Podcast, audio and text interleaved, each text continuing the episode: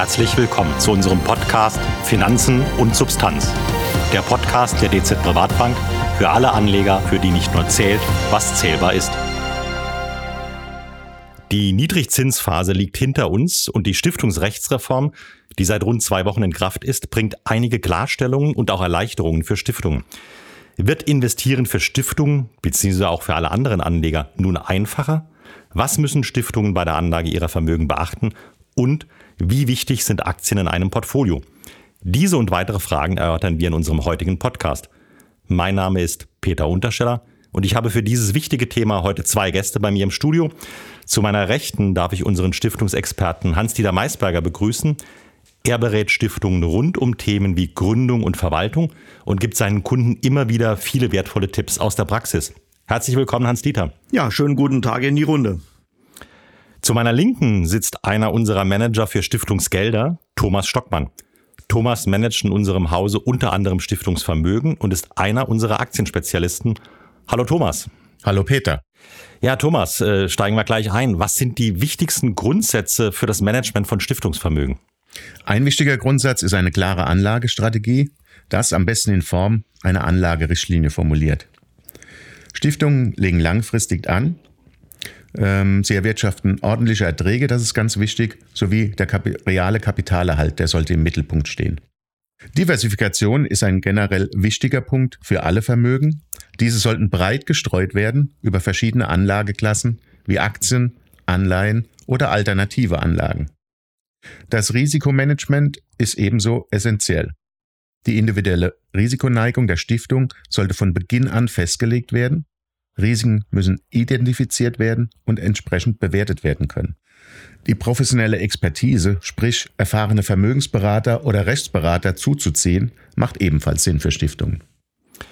Hans Dieter, Thomas hat uns ganz am Anfang das Stichwort Anlagestrategie geliefert. Wie wichtig ist für dich das Thema, dass ein Stiftungsvorstand sich eine Anlagerichtlinie gibt? Was rätst du hier den Stiftungen? Ja, ein zentrales Thema aus der Stiftungsrechtsreform, die zum 1.7. rechtsgültig wurde, äh, ist natürlich äh, die sogenannte Business Judgment Rule. Das bedeutet, Stiftungsvorstände, Stiftungsräte, alle Gremien, die verantwortlich sind für ähm, die Vermögensverwaltung, sollten sich äh, diesbezüglich eine haftungsbeschränkende Dokumentation geben. Das bedeutet für mich, die Basis ist eine vernünftige, zeitgemäße Anlagerichtlinie mit den Inhalten, die Thomas vorhin aufgezählt hat. Mit dieser Anlagestrategie bestimmen die Stiftungen dann aber auch, wo langfristig die Erträge herkommen. Daraus ergibt sich auch die Höhe der Erträge, aber auch ganz wichtig das Risiko. Thomas, wie können Stiftungen aus deiner Erfahrung heraus ihre Investitionsstrategie so anpassen, dass sie langfristig ihren Stiftungszweck verfolgen können? Über die Erstellung einer Anlagerichtlinie sowie das effektive Risikomanagement haben wir ja bereits besprochen. Wichtig ist auch, oder wichtig kann auch sein, die Integration von ESG-Kriterien, sprich die Integration von Umwelt, sozialen oder Governance-Faktoren, die die Risiken im Portfolio verkleinern können. Stichwort hier vielleicht Wirecard oder irgendwelche Umweltskandale. Wichtig ist aber auch, dass man die Investitionsstrategie ständig überwacht und eventuell anpasst. So haben wir zum Beispiel zu Corona-Zeiten äh, gemerkt, dass Dividendenaristokraten besonders stark unter Druck gekommen sind. Wir nehmen da noch weitere Daten hinzu bei diesen Dividendenaristokraten wie Dividendenwachstum, Cashflow-Generierung oder Ausschüttungsquoten. Und wir haben dann in dieser Zeit unser Portfolio konsequent neu ausgerichtet, haben Wachstumsaktien beigemischt, haben Qualitätsunternehmen beigemischt, um das Portfolio insgesamt krisenresistenter zu machen. Dadurch werden zwar die ordentlichen Erträge etwas geringer, aber wie gesagt, das Portfolio wird einfach stabiler.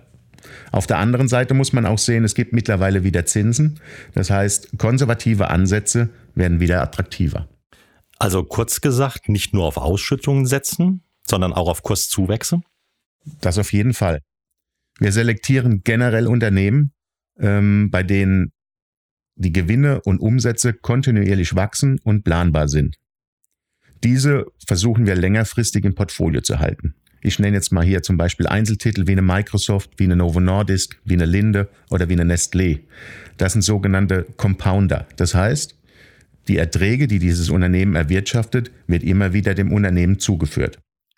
Ähm, diese Qualitätsunternehmen haben zwar im Regelfall ein relativ hohes Kurs-Gewinn-Verhältnis, aber sie haben auch ganz spezielle Qualitätskriterien. Das heißt, diese Unternehmen mischen wir bei. Das heißt, die klassischen Dividendenaristokraten sind eher Value- oder zyklische Unternehmen. Das heißt, die haben eher eine geringere Bewertung, sind aber auch schwankungsintensiver. Das heißt, die Mischung aus diesen klassischen Dividendentiteln und die Mischung mit Qualitäts- und Wachstumstitel gestalten das Portfolio einfach ausgeglichener. Wir blicken natürlich auch auf die längerfristigen Trends, sei es Digitalisierung, Klimawandel, Nachhaltigkeit. Das beziehen wir alles mit ein. Man sieht eben, dass äh, die Einbeziehung dieser Dividendenpapiere ein ganz wichtiger Baustein ist für die Erwirtschaftung ordentlicher Erträge. Allerdings sieht man auch dieses Jahr wieder, dass äh, die Entwicklung der globalen Dividendenaristokraten auf Jahressicht mit minus fünf Prozent den marktbreiten Portfolien hinterherhinkt. Wir haben im Aktienportfolio ungefähr ein Plus von acht Prozent erwirtschaftet. Wir diversifizieren nicht nur die Einzelanlagen, sondern auch bei den marktbreiten Anlagen haben wir etwas geändert. Wir setzen hier nicht mehr auf die marktbreiten Dividendenaristokraten-ETFs, sondern haben hier auch Produkte im Portfolio, die sich stärker auf Qualität und Wachstum fokussieren. Und wie schaffen wir es, das Kapital auch real zu erhalten? Realer Kapitalerhalt ist zum Beispiel mit Aktien möglich. Das heißt, äh, die Aktien erwirtschaften bei uns im Portfolio eine Dividendenrendite von circa drei Prozent. Zu diesen Dividendenrenditen kommen natürlich auch noch Kurssteigerungen, die bei den Aktien im Regelfall höher sind als im Rentenbereich. Mit Aktien haben die Stiftungen die reelle Chance, ihr Kapital real zu erhalten, da Aktien historisch dazu tendieren, sich mit der Inflation zu entwickeln. Das heißt, die Unternehmen können die Inflation an den Kunden weitergeben. Weitere Produkte, um das Kapital real zu erhalten, sind zum Beispiel Rohstoffe wie Gold. Allerdings schütten diese keine ordentlichen Erträge aus und scheiden daher als Investition aus. Eine weitere Möglichkeit stellt der Immobilienbereich dar. Ich komme gleich nochmals auf die Aktien zurück, aber erst noch eine Frage an Hans Dieter. Ist es überhaupt vom Gesetzgeber gefordert, dass Stiftungen ihr Kapital real erhalten? Beziehungsweise gab es hier durch die Stiftungsrechtsreform auch Änderungen oder Klarstellungen? Nein, überhaupt nicht. Der Gesetzesgeber macht hier gar keine äh, klaren Vorgaben. Im Gegenteil, also ähm, man sollte es dementsprechend äh, so definieren, wie der Stifter oder die Stifterin letztendlich es vom Stiftungswillen her ableitet. Das heißt also, wenn der Stifter oder die Stifterin selbst auch hier keine Vorgaben macht, äh, es macht natürlich schon Sinn, ähm, den realen Kapitalerhalt als Ziel anzustreben. Ja, aber es gibt keine gesetzliche Vorgaben, dass ich das von Gesetzeswegen her umsetzen muss.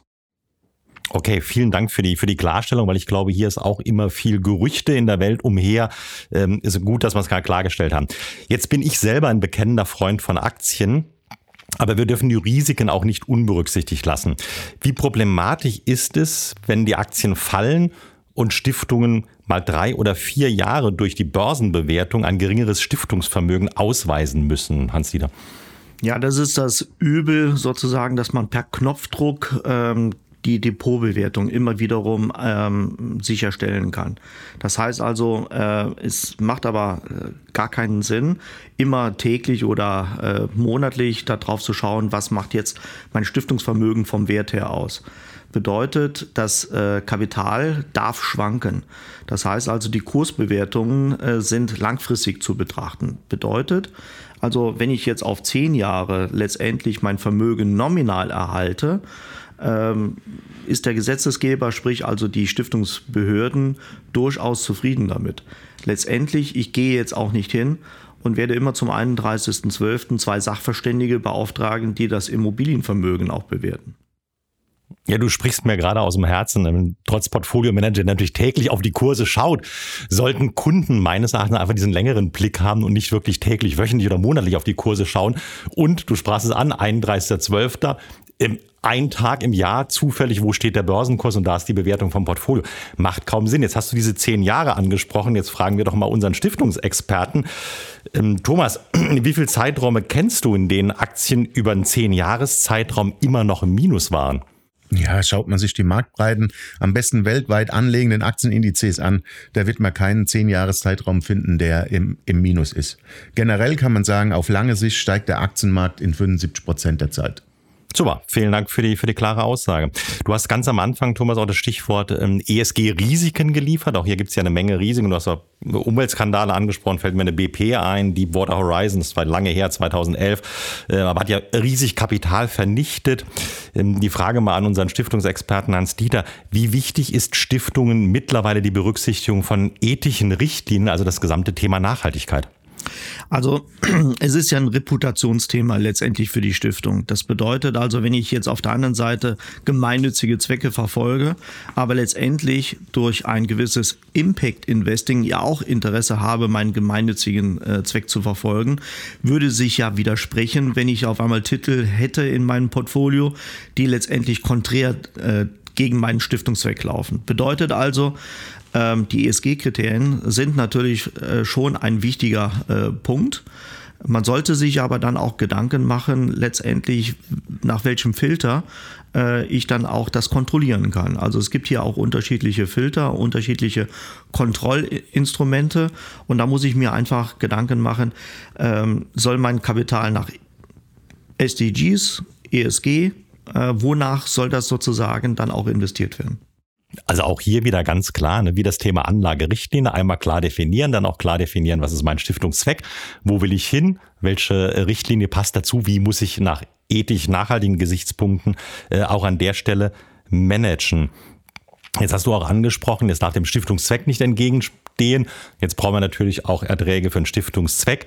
Ähm, wie können Stiftungen denn generell ihre Finanzierung langfristig planen, um genau diese gemeinnützigen Aktivitäten unterstützen zu können? Also grundsätzlich rate ich auch dazu, äh, natürlich eben halt kommt immer darauf an, wie viel Stiftungsvermögen ich in der Verantwortung habe. Also für eine Stiftung, die jetzt 100.000 Euro Stiftungskapital hat, äh, letztendlich eine Kapitalerhaltungsrechnung zu erstellen, ähm, wird äh, dementsprechend äh, in der Praxis nicht so gesehen.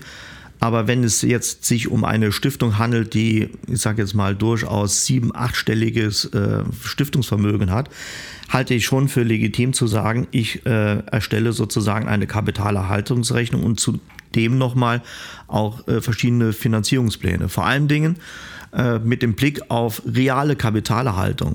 Also letztendlich nur die Vermögensverwaltung zu sehen, ist zu kurz gefasst. Das heißt, Stiftungen kennen insgesamt vier Einnahmensphären. Und wir sprechen ja im Prinzip aus Einnahmen aus Kapitalvermögen. Daneben haben Stiftungen auch noch weitere Einnahmensphären, zum Beispiel den ideellen Bereich. Das heißt also, sie können ja auch noch äh, aus dem Fundraising heraus Spenden generieren aus dem steuerpflichtigen wirtschaftlichen Geschäftsbetrieb und natürlich aus dem Zweckbetrieb. Das sind sozusagen die vier Einnahmensbereiche. Und überall kann ich dann auch noch freie Rücklagen bilden. Und genau das Instrument der freien Rücklage und darüber hinaus auch noch der Umschichtungsrücklage, das sind die Instrumente, die mir die Abgabenordnung in die Hände eines stiftungsverantwortlichen Gremium hineinspielt, wo ich sage, das sind die Instrumente auch dann letztendlich für eine reale Kapitalerhaltung.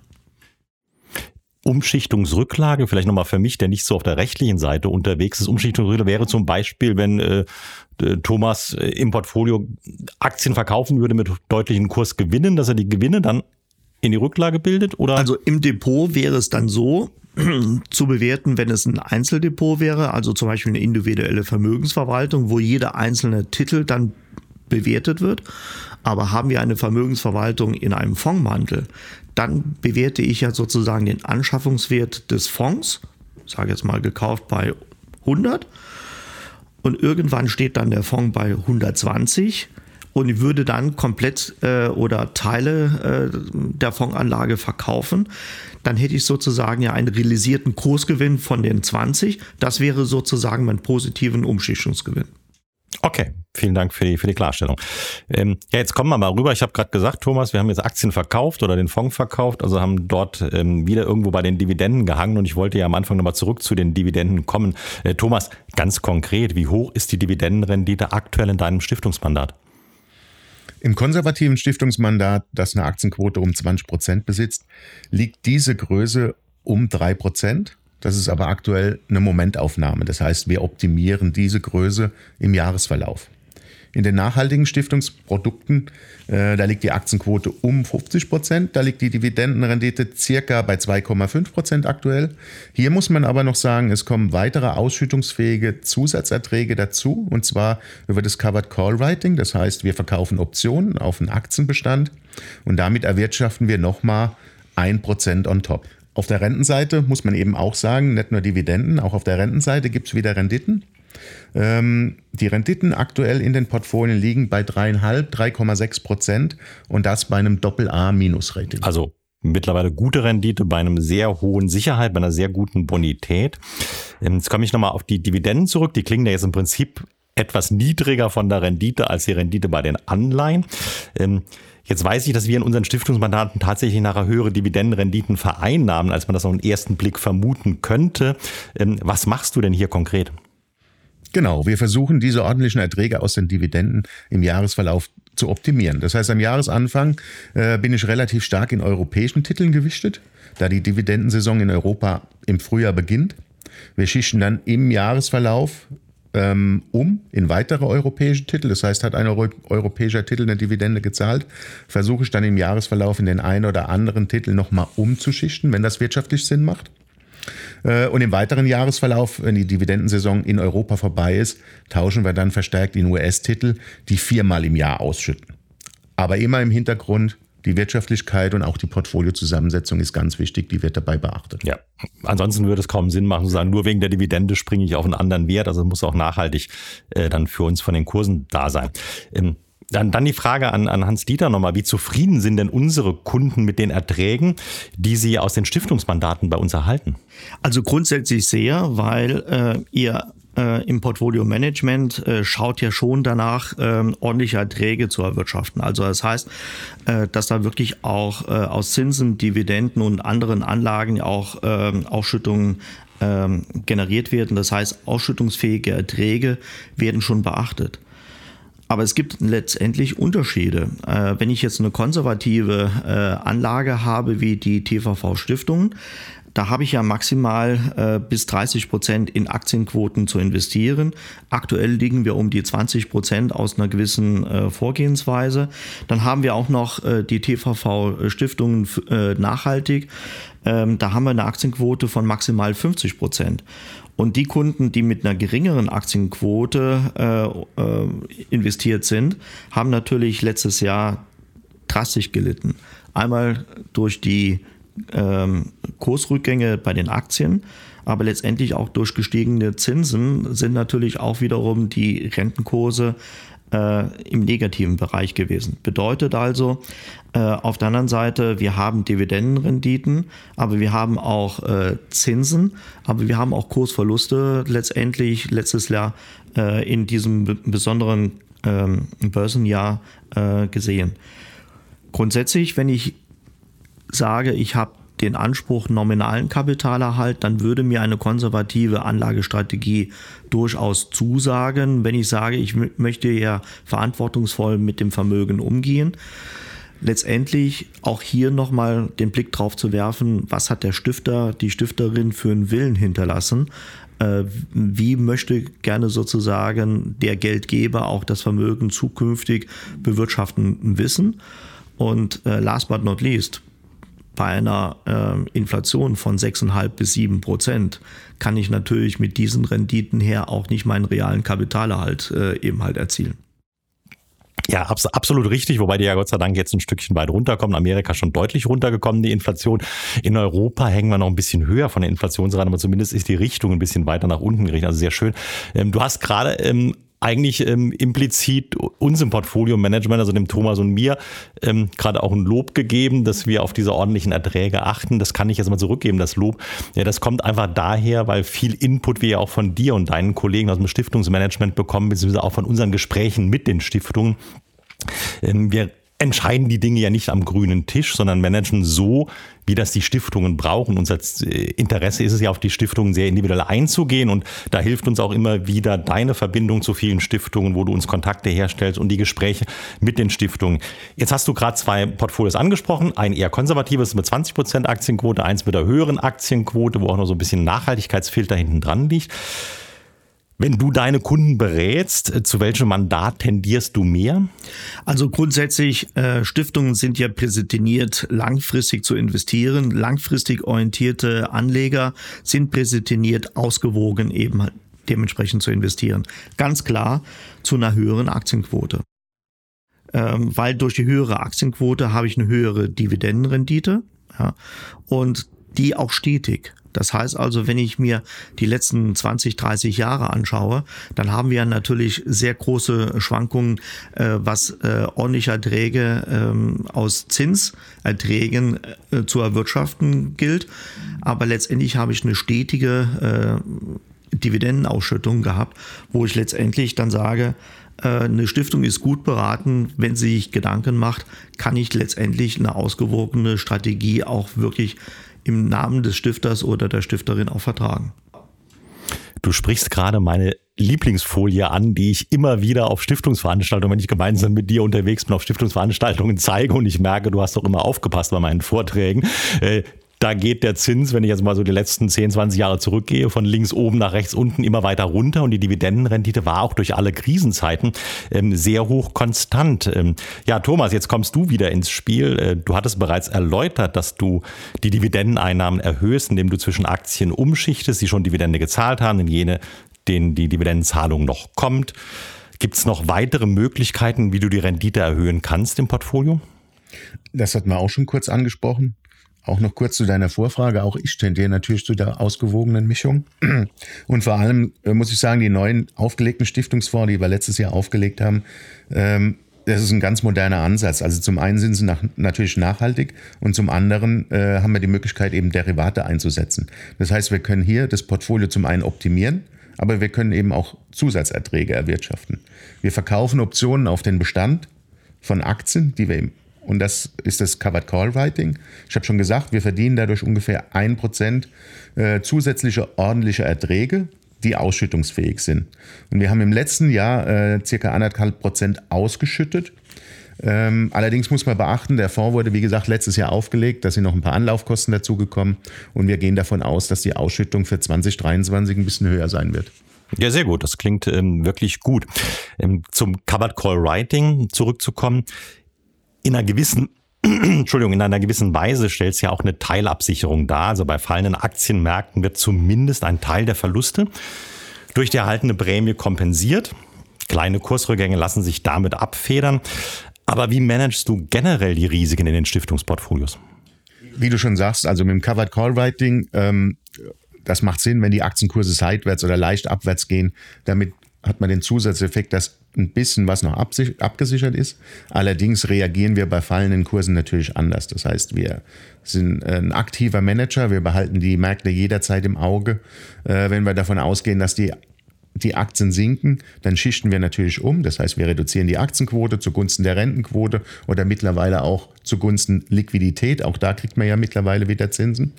Ähm, eine andere Möglichkeit, die wir machen, ist, dass wir einfach den, den Style sozusagen verlagern. Das heißt, ähm, gerade in den nachhaltigen Produkten, ähm, ist der Schwerpunkt noch ein bisschen größer auf Qualität und auch auf Wachstum.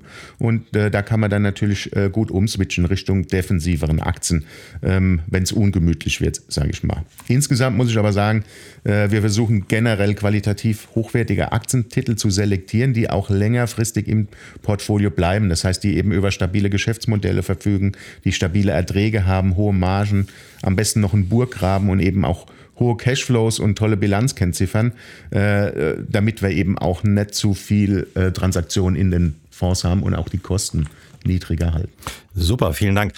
Hans-Dieter, wie wohl, wohl, fühlst du dich, wenn du weißt, dass für uns gerade das Risikomanagement so wichtig ist? Also ich fühle mich sehr wohl. Vor, vor allem Dingen, das ist genau das, was unsere Stiftungskunden natürlich auch suchen. Das heißt also, ähm, gerade auch durch die äh, Business Satzment Rule ist natürlich der Stiftungsvorstand in der Verpflichtung, ein, Augen, ein starkes Augenmerk auf Risikomanagement ähm, zu legen. Ähm, einmal auf der anderen Seite, wer ist für das Risikomanagement zuständig? Macht es der Stiftungsvorstand selbst über ein Advisory oder delegiert es an Portfolio Management? Letztendlich kann ich nur sagen, auch Thomas äh, kann nicht zaubern und es wird immer wieder Marktphasen geben, in denen es ein noch so gutes Portfolio gemanagt wird, aktives Management und vor allen Dingen auch durch das Risikomanagement dennoch zu Verlusten führen wird. Ja, das ist, äh, sage ich jetzt mal, ähm, ja, ist in der Natur der Natur Sache, der Sache. logisch. Ja. Und äh, wahrscheinlich dann aber dann durch ein vernünftiges Risikomanagement ähm, der Verlust kleiner ist. Und gerade Stiftungen können das ja langfristig betrachten. Und von daher sage ich genau die richtige Vorgehensweise und der Ansatz bei uns im Portfolio Management. Äh, da müssten sich auf jeden Fall die Stiftungsvorstände bei einer langfristigen Anlage sehr wohlfühlen. Welche Rolle spielt ein professioneller Vermögensverwalter wie die DZ Privatbank bei der Verwaltung von Stiftungsvermögen? Also ganz wichtig und vor allem Dingen, ich rate auch immer unseren Kunden, geben Sie sich an eine Anlagerichtlinie, wie gesagt durch die Business Judgment Rule und äh, wählen Sie sorgfältig aus, wer ist für das Management der äh, Werte zuständig und wer kümmert sich um das Risikomanagement. Also das heißt, der große Vorteil ist ja, dass dann die Stiftungsvorstände auch ihre Haftung ohne Haftpflichtversicherung delegieren können und vor allen Dingen auch bei der Analyse sind wir natürlich eben halt äh, präsentierter Partner, dass wir sagen, wir haben so viele Tools. Ähm, Stiftungsvorstände müssen sich heutzutage ja Gedanken machen, welche Produkte kaufe ich jetzt ein und welche Titel kaufe ich ein. Und das heißt also, äh, da muss ich ja auch dementsprechend Zugriff haben auf ein riesengroßes Analysetool. Und welche langfristigen Herausforderungen und Chancen siehst du im Bereich des Stiftungsvermögens? Es kommt immer darauf an, wie komplex das Vermögen ist. Also es gibt viele Stiftungen, die sind reine Förderstiftungen, reine Kapitalstiftungen, die letztendlich, ja, ich sage jetzt mal Barvermögen in Wertpapiervermögen anlegen möchten, um daraus einen höheren Ertrag zu erwirtschaften, als wie das, was es auf dem Festgeld äh, kurzfristig gibt. Natürlich gibt es letztendlich die andere Herausforderung. Wir stehen nach wie vor vor unsicheren Märkten. Ich muss einfach dementsprechend auch mir Ausschau halten, wem kann ich mein Vermögen anvertrauen.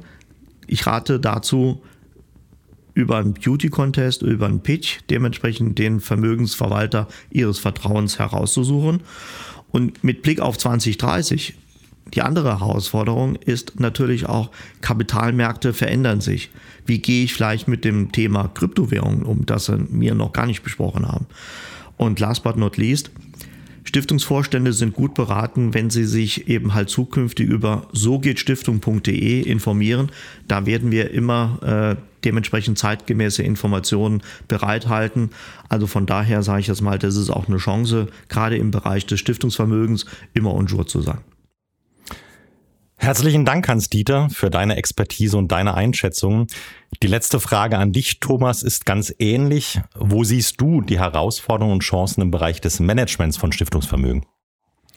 Also ich denke mal, die Chance liegt ganz klar in den höheren Zinsen, die wir aktuell erzielen. Ähm, wir nutzen das aktuelle Marktumfeld, um höhere Coupons für längere Zeit ins Portfolio zu kaufen. Das heißt, wir verlängern die Duration.